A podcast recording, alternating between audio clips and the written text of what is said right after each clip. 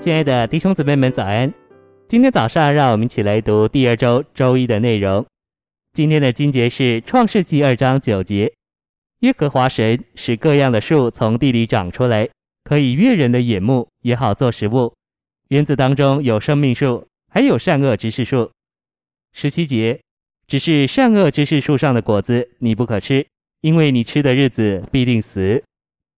诚心喂养，神创造人之后。要人活着是靠着神，像人活着是借着粮食一样，因为我们生活、行动、存留都在于他。生命树和善恶知识树乃是一种预言，在这里就是给我们看见，人有两种不同的粮食，人所以能够活着，或是借着生命，或是借着善恶知识，或者说是借着分辨是非。创世纪二章的两棵树，有许多人已经读过，但是我们所注意的是。这两棵树摆在这里，是要给我们看见，人活在世界上，特别是基督徒活在世界上，是凭着两种不同的原则而生活。人活着，也许是凭着是非，也许是凭着生命。有的人做基督徒，他生活的原则是以是非为定准；有的人做基督徒，他生活的原则是以生命为定准。信息选读：什么叫做一个人凭着是非来活着？什么叫做一个人凭着生命来活着？有许多人在他的生活里只有善恶之事，有许多人在他的生活里有生命树，有的人在他的生活里两种都有。但是神的话是告诉我们：吃善恶之事树的必定死，吃生命树的必定活。神也给我们看见，凡人借着善恶之事树来活着的，要失去他的地位。人如果要在神面前一直继续活着，他就必须知道什么叫做吃生命树的果子。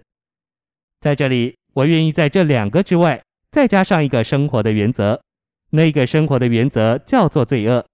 你能够说，全世界的人今天他生活的原则最少有三个：人或是凭着罪恶来活着，人或是凭着是非来活着，人或是凭着生命来活着。这是什么意思？意思很简单，有许多人活在世界上。是随着肉体邪情的私欲，他们本是可怒的儿女，受今世风俗的捆绑，随着心中运行的邪灵来行事为人。他们生活的原则是凭着罪恶来活着。这个今天我不提。我相信许多人在我们中间已经脱离了罪恶的原则，在罪恶的原则之外，就是我们今天所要看的这两棵树所代表的两个生活的原则。